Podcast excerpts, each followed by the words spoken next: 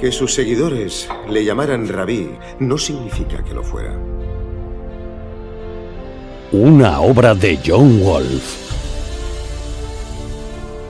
Nadie está preparado para lo que está a punto de llegar. Si creías que todo estaba escrito, te equivocabas. En 2021, el secreto será revelado. El nazareno estaba hecho de carne y hueso, y lo hemos despedazado. Se dispuso con los impíos su sepultura, más con los ricos su muerte. Conoces la profecía de Isaías. Para los débiles de mente has hecho que parezca que se ha cumplido la profecía. Todo final tiene un principio. Me llamo Bruno Di Blasi. Y esta es mi historia.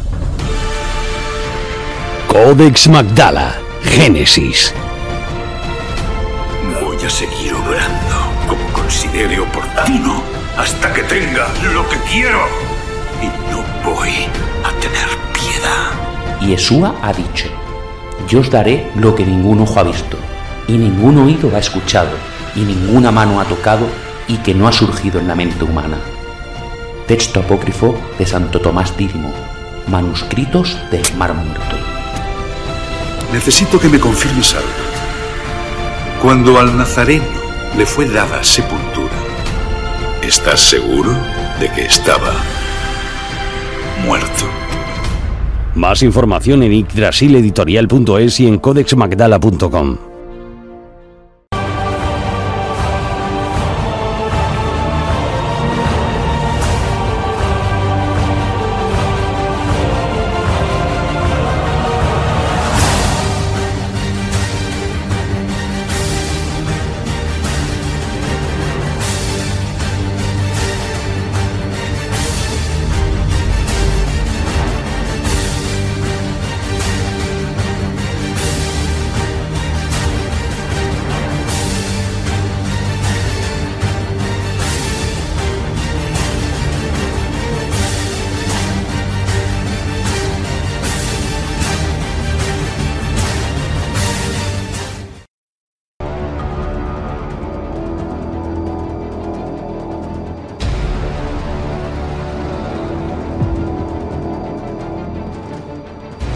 ¿Están preparados? Ahora comienza Invicta Historia.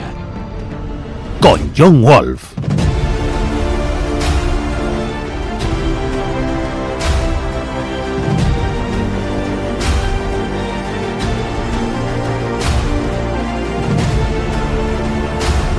Visita invictahistoria.es. Hola amigos, bienvenidos una semana más a Invicta Historia. Hoy tenemos aquí uno de esos invitados curtidos en mil y un reportaje de todo tipo, sucesos históricos, pero también paranormales. Hablamos de Javier Pérez Campos, reportero de Cuarto Milenio, todos lo reconoceréis, y también autor. Una trilogía magnífica, Los otros, Los Guardianes y uno que acaba de salir prácticamente calentito de imprenta, Los Intrusos. Vamos a sumergirnos en ese misterio de los visitantes de dormitorio, en el poder de la mente, vamos a hablar incluso pues de todas esas cosas que a lo mejor a él le hayan podido impactar cuando ha viajado a lugares con fama de estar encantado o lugares en los que han sucedido pues algunos hechos un poco, vamos a decir, siniestro, tenebroso, peleagudo, sinceramente. ¿Qué nos contará el invitado de hoy? Nos habéis mandado muchas preguntas, le hemos hecho de verdad todas las posibles. Así que bienvenido a Invista Historia con Javier Pérez Campos. Nos sumergimos en los intrusos.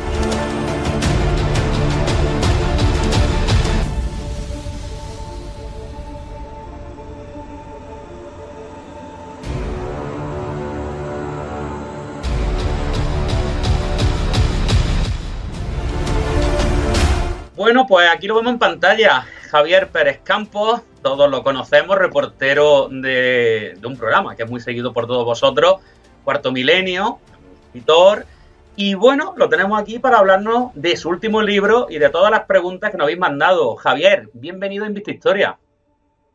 Hola, un placer, encantadísimo de, de estar con vosotros, de verdad, muchas gracias. Pues Javier, lo primero que queremos preguntarte con respecto a todo esto, porque son múltiples, las preguntas que han llegado es los intrusos. ¿Qué encontrarán los lectores en los intrusos? Bueno, se trata de un libro de aventuras, un libro de viajes también, un libro de misterio, evidentemente, un libro de terror a veces, porque cuento casos que más me han impresionado de casas encantadas, ¿no? De apariciones en el interior de domicilios, de hoteles que, en los que pernoctamos, de recintos militares, de los castillos que visitamos cuando hacemos turismo.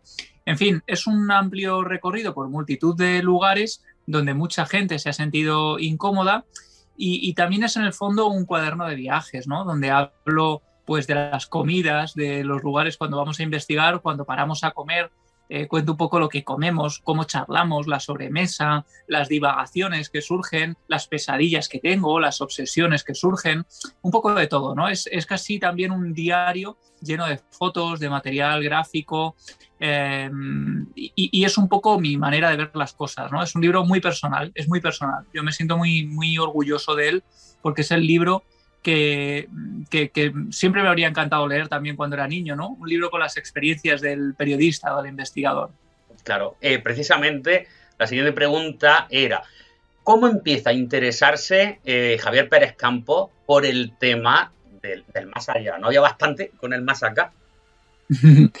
bueno, yo siempre he sido un niño de mente muy, muy curiosa y, siempre me han interesado las historias un tanto ocultas, ¿no? Y las cosas que tenían que ver con el miedo. Siempre era muy miedoso también. Me aterraba la oscuridad, la soledad, em, los lugares un poco tenebrosos me daban miedo, me daban miedo las películas. Pero mi padre médico, pero de mente muy abierta, muy permeable, siempre interesado por muchas cosas, me contaba muchas historias, ¿no? Que tenían que ver con las caras de Belmez, con el Palacio de Linares y las voces que habían captado. Y, él en el fondo es quien vehiculiza un poco todo mi interés hacia esas historias también poco desconocidas. También él me contaba muchas cosas, anécdotas de la historia, ¿no? Y de multitud de cosas. Y mm, yo siempre lo recuerdo y siempre está mi padre con un libro en la mano. Y luego, además, por otro lado, em, con 13 años descubro un libro de Iker Jiménez, que lo tengo por ahí, que es Enigmas sin resolver, en el que yo descubro de alguna manera que se puede uno dedicar a, investigar estas cosas, ¿no? Y en el fondo, tanto los intrusos como los guardianes, como los otros, como todos mis libros, son siempre un homenaje a ese libro que a mí me cambió la vida, que me marcó y que en el fondo los estilos son muy, muy, muy similares, ¿no? Porque eh, es como un homenaje continuo a ese tipo de literatura en la que el periodista contaba sus revelaciones y sus historias, ¿no? El propio Benítez también, ese tipo de, libros. Precisamente eh, los otros, los guardianes, los intrusos, esa trilogía eh, y demás, eh, tocas un poquito, ¿no? lo que se conoce como visitantes de dormitorio, ¿verdad? ¿Crees realmente que eso es algo que, que tenemos que estar pendientes a ello? Porque esa pregunta no la hacen mucho, ¿eh? Sí, bueno, el mundo de los visitantes de, dormitorio, de la parálisis del sueño, a mí me interesa mucho, ¿no? Porque creo que es un mundo muy complejo, muy complicado y donde creo que es muy complicado también el hecho de agrupar todos los casos bajo un mismo término. ¿Por qué? Porque creo que el sueño es un gran enigma, ¿no? No sabemos muy bien lo que sucede cuando dormimos y seguramente multitud de casos de personas que dicen verse aterrorizadas por estas visiones a los pies de la cama, que describen una opresión en el pecho, que, bueno, es que están describiendo ese síndrome de la parálisis del sueño, que es una, una em, afección médica que se puede diagnosticar, que se puede estudiar y de la que se habla, ¿no? Yo, es un mundo que me fascina. Tengo ahí un libro que es La familia que no podía dormir, que habla del síndrome del insomnio familiar fatal, sobre el que hice yo un reportaje en su día. Tengo libros interesantísimos sobre el sueño y sus trastornos, em, y muchos hablan de esto, ¿no? Pero evidentemente también habrá casos en los que no se trate de un efecto de la mente, donde no se trate de una alucinación hipnagógica, como dicen muchos, sino que vaya un paso más allá. Y lo interesante, creo, es estudiar el contexto en estos casos. Es decir, si solo se producen esas apariciones a los pies de la cama y no sucede nada más en la casa, y este tipo de, bueno, estos testigos nos describen esa parálisis, posiblemente sea un trastorno del sueño. Pero si la cosa va más allá, si se identifica a los personajes, si suceden más cosas en la casa, bueno, entonces creo que ahí ya es cuando tenemos que empezar a, barajar otras hipótesis. Mira, una de las preguntas de los oyentes es, Javier, para pasar una noche de miedo, ¿qué me aconsejas? ¿Belchite, Side Hill o jugar a, a Resident Evil 7 con gafas VR? bueno, depende del miedo que quiera pasar. Si se vaya a jugar al Resident Evil eh, a Belchite, por ejemplo, pues ya tienes el combo perfecto. Pero bueno, em, mira, eh, Sad Hill, ese cementerio, da mucho miedo de noche, da mucho miedo de noche, aunque no tiene ninguna historia paranormal y es un escenario de película y es un escenario maravilloso, ¿no? Cada uno es un miedo distinto. Yo lo he pasado peor, creo, jugando a Resident Evil porque es un juego que el miedo se basa en la tensión es decir, yo cuando he estado en Belchite y he tenido una experiencia en Belchite que tiene que ver con la visión directa de una sombra eh, que caminaba hacia mí, em, ahí es algo que tú estás viviendo y que tu cerebro automáticamente está interpretando como es una persona real que está ahí y que quizás sea peligrosa o no, pero no es un miedo eh, sobrenatural, digamos, ¿no? Pero el Resident Evil con las gafas de visión de realidad virtual, que yo lo he jugado y a veces me lo tenía que quitar porque la inmersión es tan brutal que hay un momento en el que el cerebro ya sí que no desconecta, acepta como real. Sí, sí, y, yo lo pasé muy mal, ¿eh? lo pasé francamente mal, sobre todo cuando te persiguen por ahí, vas mirando hacia atrás y ves que llevas detrás al tipo, ¿no? Mira, nos dice una lectora, acabo de adquirir Los Intrusos, estoy deseando que llegue la noche para empezar a leerlo en la cama solamente con la luz, del, con la luz de lectura. ¿Cuál es tu siguiente trabajo? Por favor, danos un adelanto.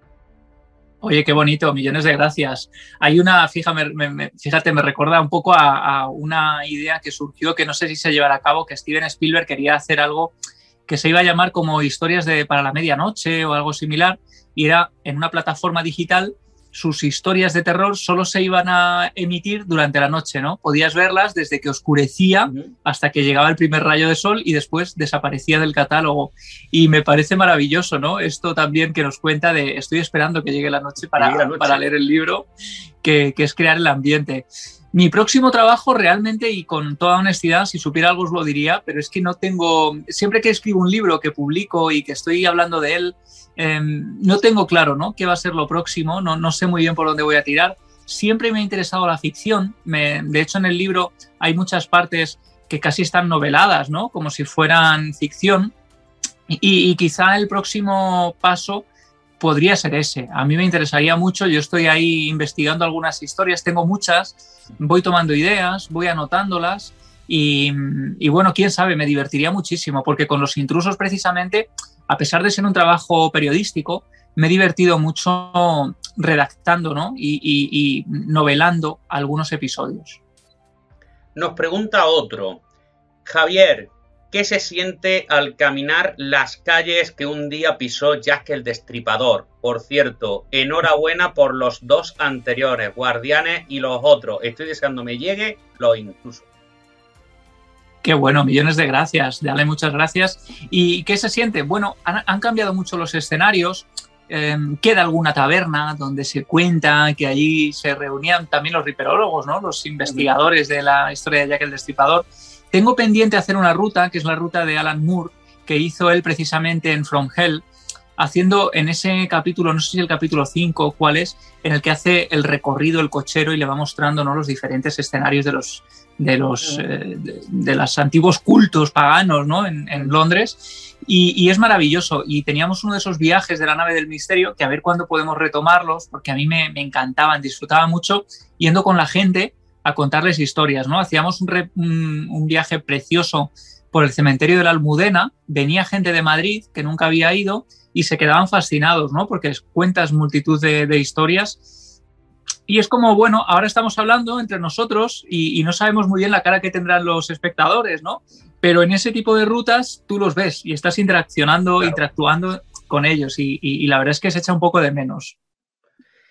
Eh, nos pregunta otro, aquí la tenemos. Me voy a salir un poco del guion que seguro que lleváis. Hablar de los libros, que por cierto, de momento los que he leído son geniales, pero quiero saber de un, de un investigador experimentado qué opinión tiene de las psicofonías. Qué bueno, dale también un abrazo, muchas gracias. Pues la psicofonía es un mundo que a mí me fascina porque además, mira, con 15 años en mi primera investigación obtengo una, obtengo la primera y además de manera no buscada. Hay gente que es verdad que tiene mucha capacidad de, obtenerlas y mucha facilidad. Mi compañera Clara Taoces, por ejemplo, eh, a mí se me da fatal. Yo en las grabaciones no suelo conseguir nada, salvo cuando no lo, no lo estoy buscando.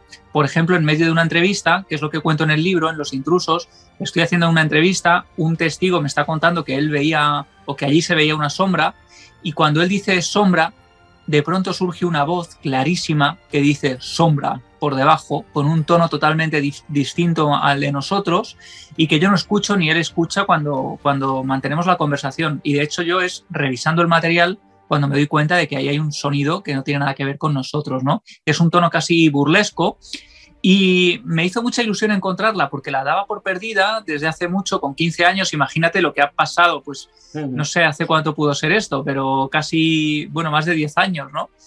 Em, y estaba en un CD por ahí perdida y he conseguido digitalizarla, bueno, pasarla al ordenador, em, subirla a internet y en el libro gracias a varios códigos QR que yo he colocado en el libro, la gente puede escanear con su móvil esos códigos y escuchar también este tipo de sonidos de los que yo hablo.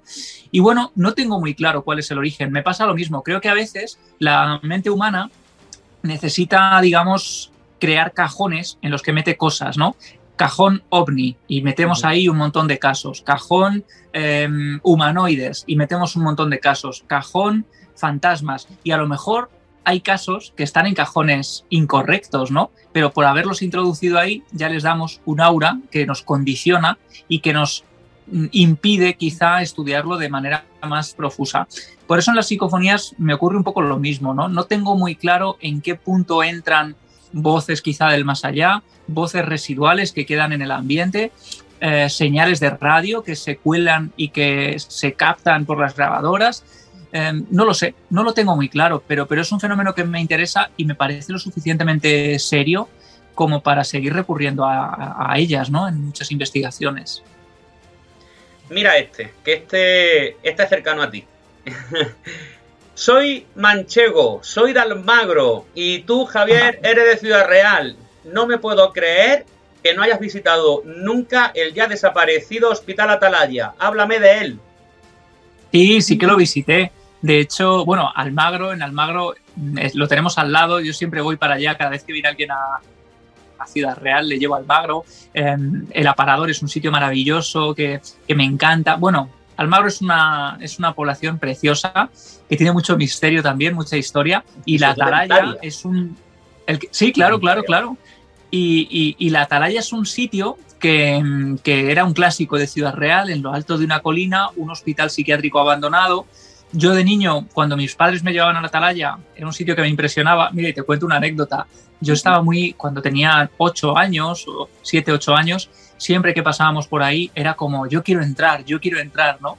Y un día mi padre, de noche, me hizo la broma, bajábamos ya de la atalaya, habíamos cenado ahí arriba, y, dijo, venga, pues vamos a parar, vamos a parar en la atalaya. Paró el coche, me dijo, bájate y, y voy a apagar el coche. Entonces yo me bajé me cerraron la puerta del coche y se fueron, ¿no? Fue quizá mi primera experiencia de aislamiento, me dejaron ahí solo, ellos se alejaron unos metros nada más, pero lo suficiente para dejarme paralizado de miedo sin saber qué hacer. Y, bueno, luego pude investigar allí, e investigar en su, historia de la chica de la curva, que hablan de una niña fantasma que aparece. Em, el lugar era espeluznante, de verdad, sobre todo cuando se adentraba uno en las habitaciones acolchadas, en toda la zona de archivo el inicio estaba un tanto destartalado. Wow. Lo utilizaban muchos ocupas, ¿no? Para pasar allí las noches y pero o los jóvenes que iban allí a beber, a hacer botellón, pero pero había una zona cuando uno se alejaba de la entrada que, que daba verdadero miedo. Lo que pasa es que, claro, el edificio estaba ya en muy malas condiciones em, y ante el, el, temor de que se produjera un día un accidente y el edificio se viniera abajo con alguien dentro, o alguien cayera al hueco de un ascensor porque estaba todo destrozado, pues decidieron derribarlo. Empezamos un club de lectura dentro de poco con el primer libro de tu trilogía. Ya lo he adquirido en Casa del Libro, pero quiero saber, en primer lugar, si alguno de los casos o acontecimientos que se, desarrollen son vividos por ti en primera persona. Qué bonito, Jolín, me encanta lo de los clubs de lectura, que ya he visto algunos y he podido escuchar algunos. Y, me encanta, ¿no? Escuchar a la gente que, bueno, que compra el libro, que empiezan a hablar de él y que a veces incluso te descubren cosas en las que tú ni habías pensado, ¿no? Y dices, jolín, pues sí que había una relación aquí que para mí no, no, era consciente.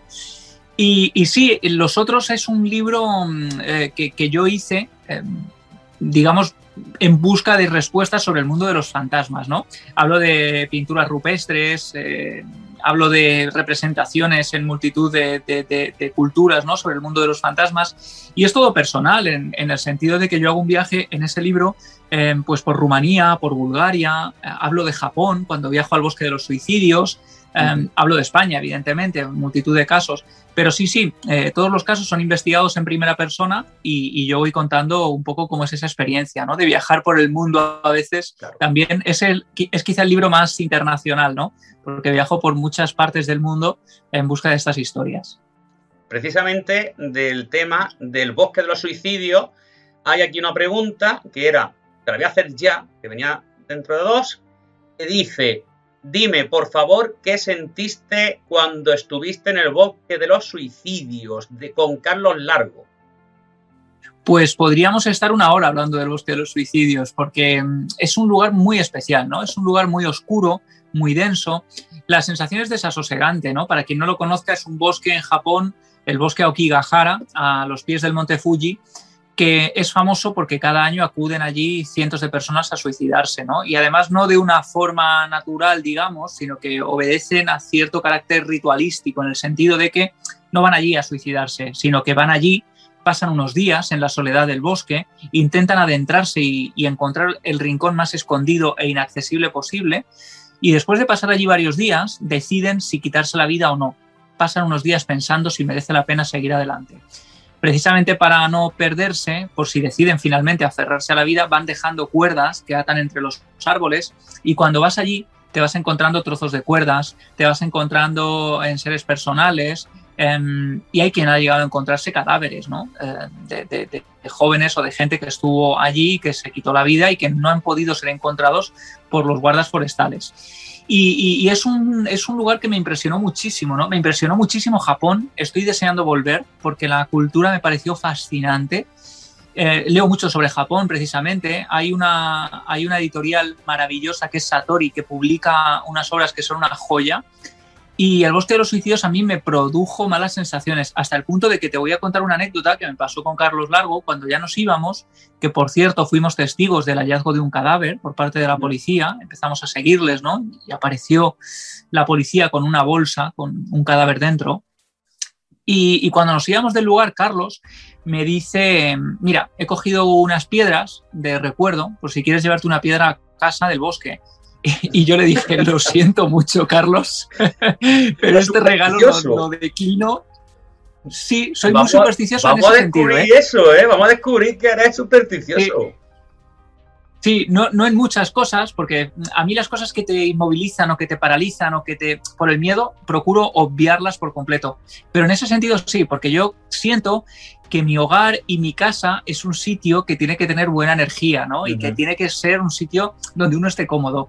Y hay según qué cosas, de según qué lugares, que creo que están mejor ahí y que no tienen cabida en mi despacho. Mira, yo en el despacho tengo fragmentos de una cara de Belmez, por ejemplo, eh, pero siempre piezas curiosas, eh, cosas que no me producen...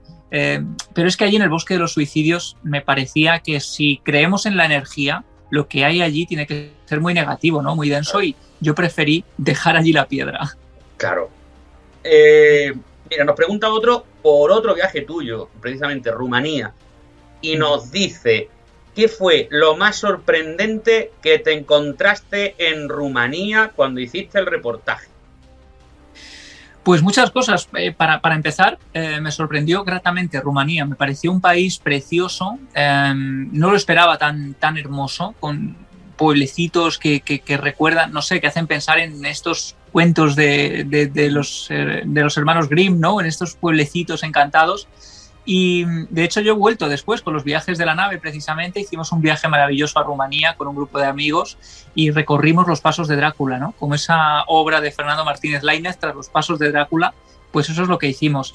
Y mira, allí por ejemplo, una experiencia que me maravilló y de esas que te hacen sentir privilegiado y, y, que asco cuando la cuentas, porque la gente dice, joder, eh, que es por ejemplo el, el, quedarte a solas en el castillo de Bran, que es donde creen que estuvo Vlad Tepes, el verdadero conde Drácula, ¿no? en el que se inspiraría Stoker.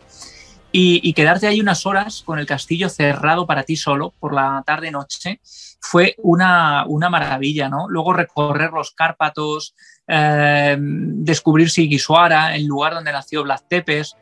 Y, sobre todo, fíjate, me, sorprendió mucho cuando acudíamos a los pueblecitos alejados de las ciudades más turísticas. Eh, la gente te miraba como este quién es, miraban al coche. Íbamos a grabar precisamente algunas poblaciones donde recientemente se habían exhumado tumbas eh, para buscar eh, a los Strigoi, ¿no? Creían que algún vecino estaba volviendo de la tumba, habían hecho un ritual para uh -huh. cortarle los, las piernas o para quemarle el corazón. Y estábamos allí grabando, de pronto apareció una anciana, se quedó mirándonos, eran las 4 de la tarde, elegimos una hora en la que no había mucha, mucha gente. Esto no es una psicofonía, es mi reloj que acaba eso de... iba a decirte, digo, oye, oye. Nada, prefiero decirlo que luego seguro que surge alguien inquieto.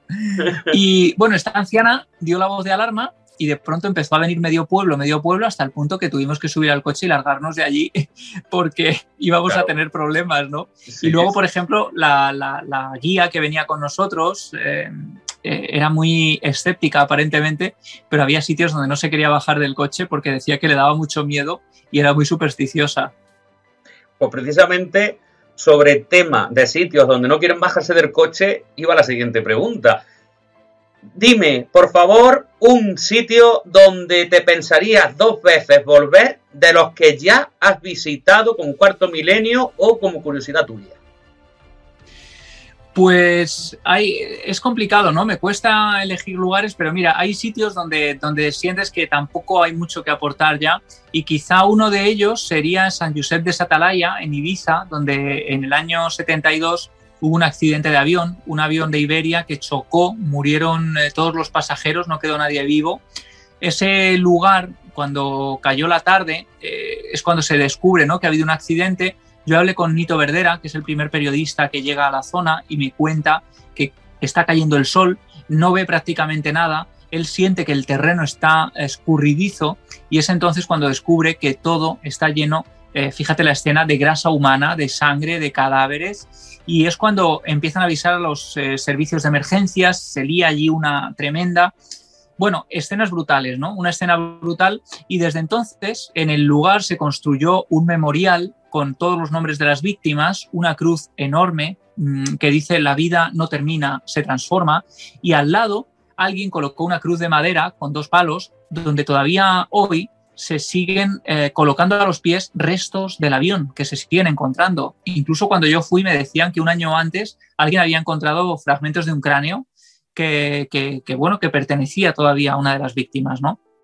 Bueno, aquello fue muy impactante y lo que sucede es que yo entrevisto a una testigo, Marisa, que cuenta que en los años 90 acude a la zona a hacer una acampada con varios amigos, ellos no saben nada de la historia del lugar, acuden a ese monte porque les gusta, ¿no? Para, para, para hacer esta, esta escapada nocturna de acampada. Y de pronto lo que les sucede es que por la noche cuando están todos en la tienda de campaña, la luz del quinqué empieza a atenuarse, a apagarse, a la vez que van escuchando cómo alrededor de toda la tienda hay alguien que les va rodeando, que empieza a gritar, a pedir auxilio. Eh, y ya llega un momento en el que llegan a ver como unas manos empiezan a golpear la tela de la tienda de campaña por todas partes. ¿no? Ellos, los, los chicos, salen afuera, no ven a nadie, los gritos cesan, pero en cuanto vuelven a entrar a la tienda, todo alrededor se llena de gritos desgarradores, hasta el punto de que dicen eh, tuvieron tanto miedo que se encerraron en la tienda de campaña y hasta que no amaneció no tuvieron valor de salir recoger las cosas y marcharse de allí. Y ninguno de ellos había vuelto allí, ¿no? Bueno, pues yo hice una experiencia de visitar el lugar, llegué con el coche, aparco en un parking que hay cercano, eh, luego hay que recorrer un camino de, 300, 400 metros a pie para llegar a la zona del memorial y cuando llego allí, eh, ya anochecido, me siento tranquilamente para, dicen que en esa zona no cantan los pájaros, ¿no? que todo quedó en silencio desde ese día y me encuentro con que, bueno, es verdad, o sea, no, se escucha ni un animal, yo me encuentro envuelto en un silencio rotundo en el monte en la noche, cosa que me sorprende, ¿no? En un monte de noche cobra vida, ¿no? Bueno, pues ni un ruido, un silencio total en esa noche de agosto, quizá era normal, ¿eh?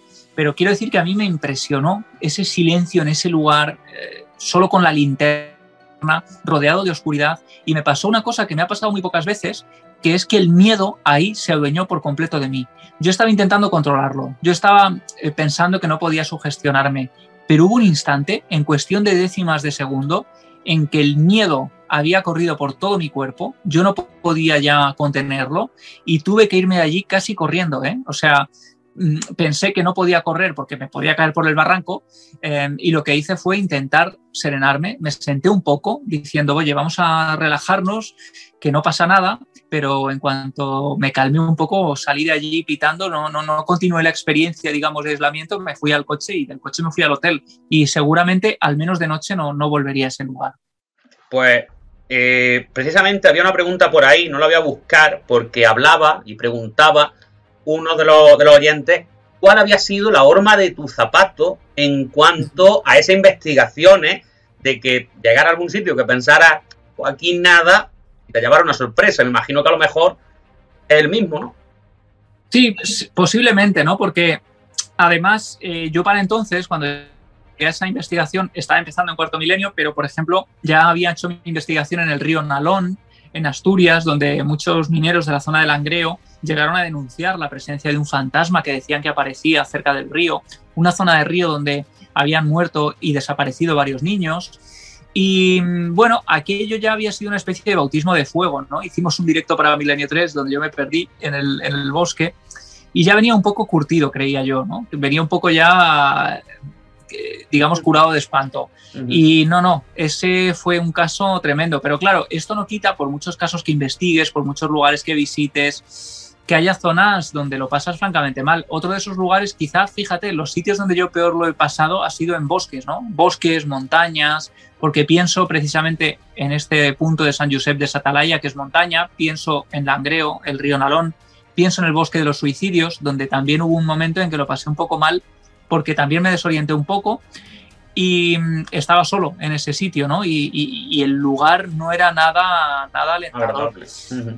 Claro, eh, el bosque de Klug, en Rumanía, donde también hemos estado investigando, que hablan de los, las luces negras, ¿no? Las misteriosas luces negras de, de Klug.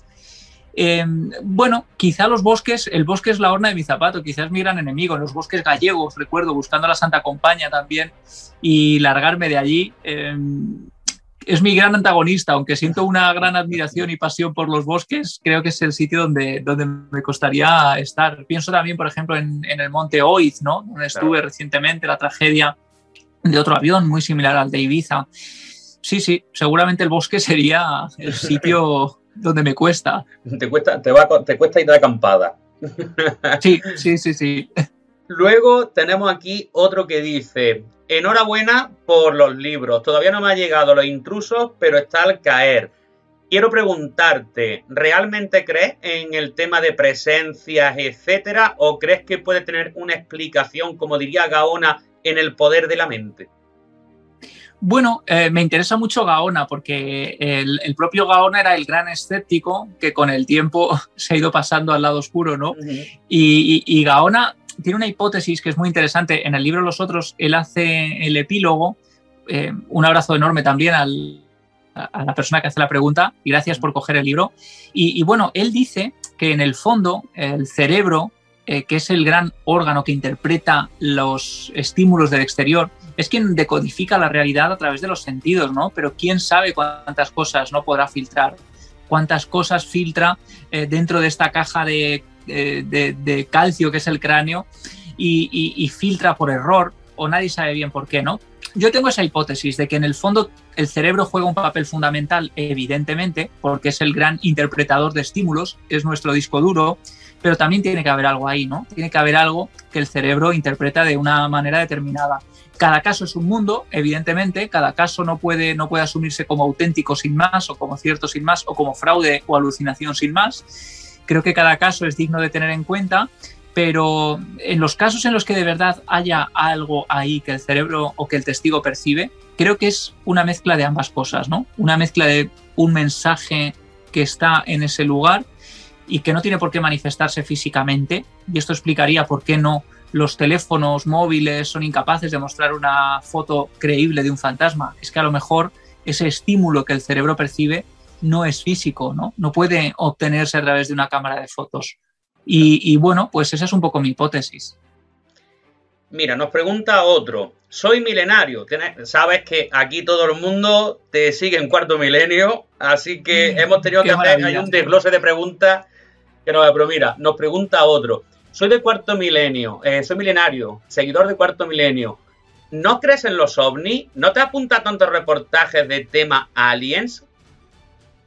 Qué bueno, pues mira, es buena apreciación, ¿eh? se nota que es buen milenario y buen seguidor, porque es verdad que yo no suelo hacer muchos reportajes de casos ovni, me interesa el fenómeno, ahí tengo parte de bibliografía ¿no? de, de Benítez, los clásicos de Rivera, Em, bueno, muchas cosas interesantes sobre el mundo ovni. Me interesa, pero quizá me llama menos la atención. he hecho algún reportaje, como la luz de Mamolar, por ejemplo, en Burgos. Estuvimos una noche entera persiguiendo una luz que decían que hacía que todo un pueblo pareciera que se había hecho de día y que muchos testigos lo habían observado.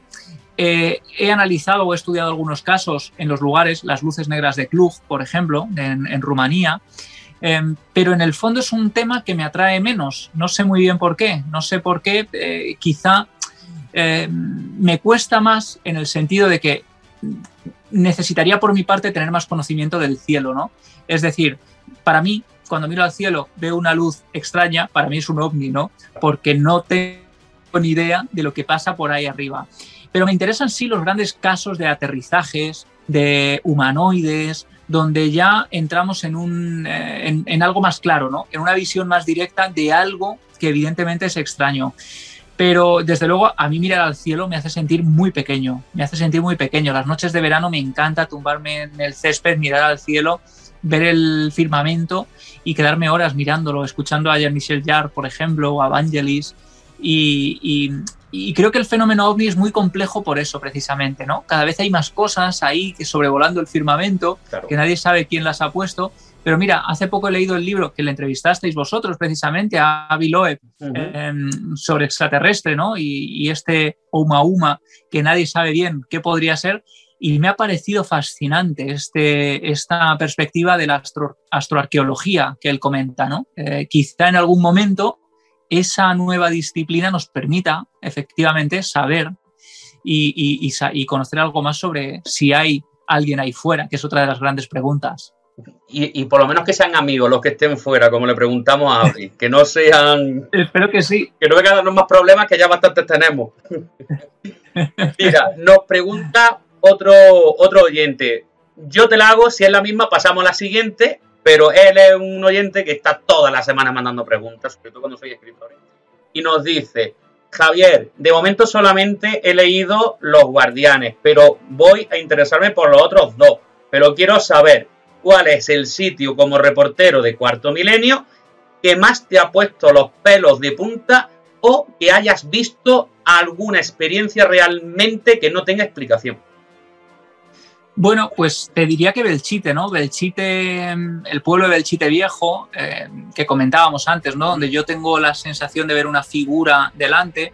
Y ahora, por ejemplo, en Los Intrusos, cuento un caso que a mí me impresiona mucho, que es el de Cerler, el refugio militar de Cerler en Huesca, donde en los años 90 hay un accidente de un eh, alud que sepulta a varios soldados, los cuerpos tardan varios días en aparecer, mientras van apareciendo los cadáveres que se encuentran son llevados al refugio de Cerler y conseguimos un permiso del ejército para, pernoctar allí varias noches porque un año después del accidente muchos empiezan a decir desde dentro del ejército que allí suceden cosas extrañas, ¿no? Y que han visto cosas, que han visto figuras que se aparecen ante ellos, que han escuchado a sus compañeros fallecidos llegar por la noche y subir las escaleras con el pesado ruido de sus botas sonando y reverberando en el recibidor.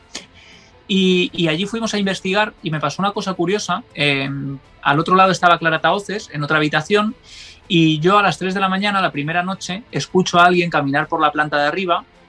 El edificio estaba vacío, habíamos elegido unas fechas en las que no había nadie para no molestar y deduzco que tiene que ser ella, ¿no? Y bueno, pues por la mañana estamos desayunando y le pregunto que qué tal se había dado la noche, que se había obtenido alguna cosa interesante y ella me dice que, oye, yo pensaba que eras tú el que estaba arriba poniendo alguna grabadora o haciendo algo porque yo escuché pasos, pero yo no me moví de la habitación en toda la noche. Y nos quedamos un poco paralizados, ¿no? Porque luego, mm, nada, es que, era, es que no había subido nadie. Y bueno, lo escuchamos claramente, ¿no? Y, eso, bueno, saber que estaba Clara al otro lado ahí me permitió tranquilizarme y pensar, bueno, será Clara sin más que... Pero era, la, era una sensación al final de que el edificio efectivamente, tal y como nos habían contado, pues tenía vida, ¿no? Tenía su propia vida, su propio discurrir y nosotros fuimos testigos de ello. Pues mira, nos quedan solo dos preguntas. Esta es Mara de Burgos que dice, Javier, ¿Cómo se te pone la piel cuando escuchas comentarios como que eres el Stephen King español? pues que ni de coña, yo lo agradezco muchísimo y, sé que está hecho con mucho afecto y mucho cariño. Yo soy su fan número uno, que con eso ya tengo bastante, pero el mejor Stephen King en español es el Stephen King traducido al español, que tiene muy buenos traductores aquí en España y que, y que nos traen sus obras y además yo estoy agradecidísimo. Lo agradezco de verdad sé que lo hacen con el corazón cuando lo hacen, como mi querida Israel Espino, es una manera un poco, bueno, de, hacer la gracia, ¿no? De decir, este chico que se ha leído todo Stephen King y que escribe cosas de miedo, pues claro, le hacemos feliz así, ¿no? Pero ni de coña, Stephen King ya, vamos, eh, no hay nadie como él. Mira, ni siquiera yo estoy ahora, mira, esto no es casualidad, ni estaba preparado. Yo estoy aquí leyendo a su hijo ahora, a Joe Hill, y, y me encanta cómo escribe, lo leo todo Mm, pero tampoco tiene nada que ver, ¿no? Es que el sello Stephen King es un sello muy particular y, bueno, que, viva mucho y que nos regale muchas obras, pues dos al año que lleva habitualmente. Y con la edad que tiene ya, ¿eh? Que no es un crío. Sí. No, no, y escribe todos los días varias horas y, bueno, y fue atropellado y pese a todo sigue caminando, o sea, es, es, eh, bueno, es maravilloso, es maravilloso, yo lo pienso muchas veces, John, eh, pensar que nos ha tocado vivir en la misma época que Stephen King, que, no sé, que Quentin Tarantino, que mm, John Williams, que Steven Spielberg, que, tantos genios, ¿no? Estamos compartiendo una parte de la realidad con todo esto y qué maravilla, ¿no? No, no, estudiarlo en pasado, pues qué pena no haber vivido la época con, Hitchcock, ¿no? A ver, pero estamos viviendo con muchos genios, ¿no? Y, y oye, pues qué maravilla. Pues mira, vamos a la última ya es Rosalía, de Sevilla, una, ella una seguidora, pero vamos, también de la gorda. Y nos dice, oh, ojito, tengo el dedo en el clic de comprar. ¿Por qué tengo que comprar los intrusos? Venga, convénceme. O sea, qué tensión, ¿no? Pues ya ve.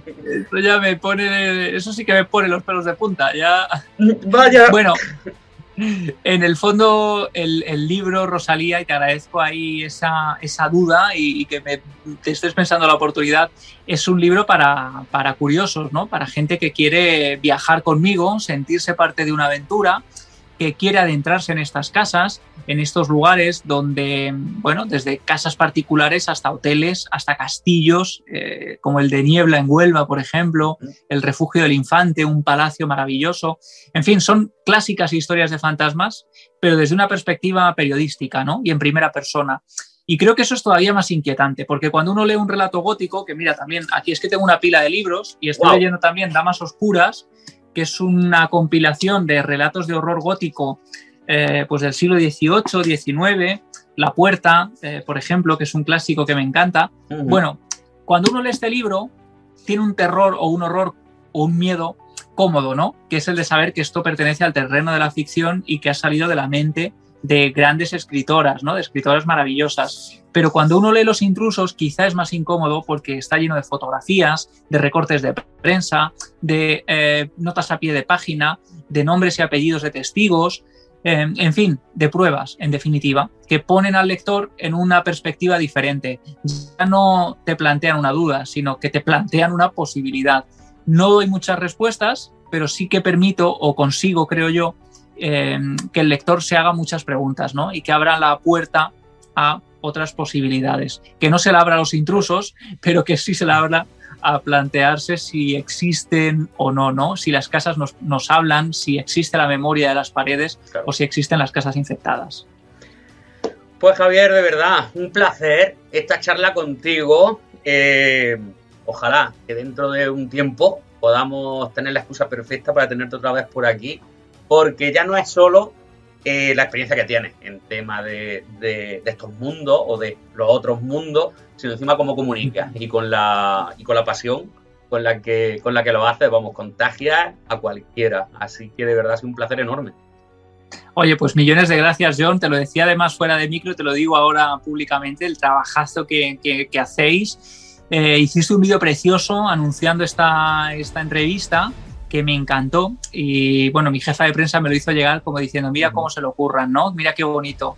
Así que te agradezco enormemente también el entusiasmo, el trabajo, el esfuerzo y, y- y el apoyo, ¿no? Y, y vuestro afecto. Os mando un abrazo inmenso a ti, a todos los espectadores y a los oyentes. Pues muchísimas gracias y un fuerte abrazo y hasta pronto. Hasta pronto, amigo.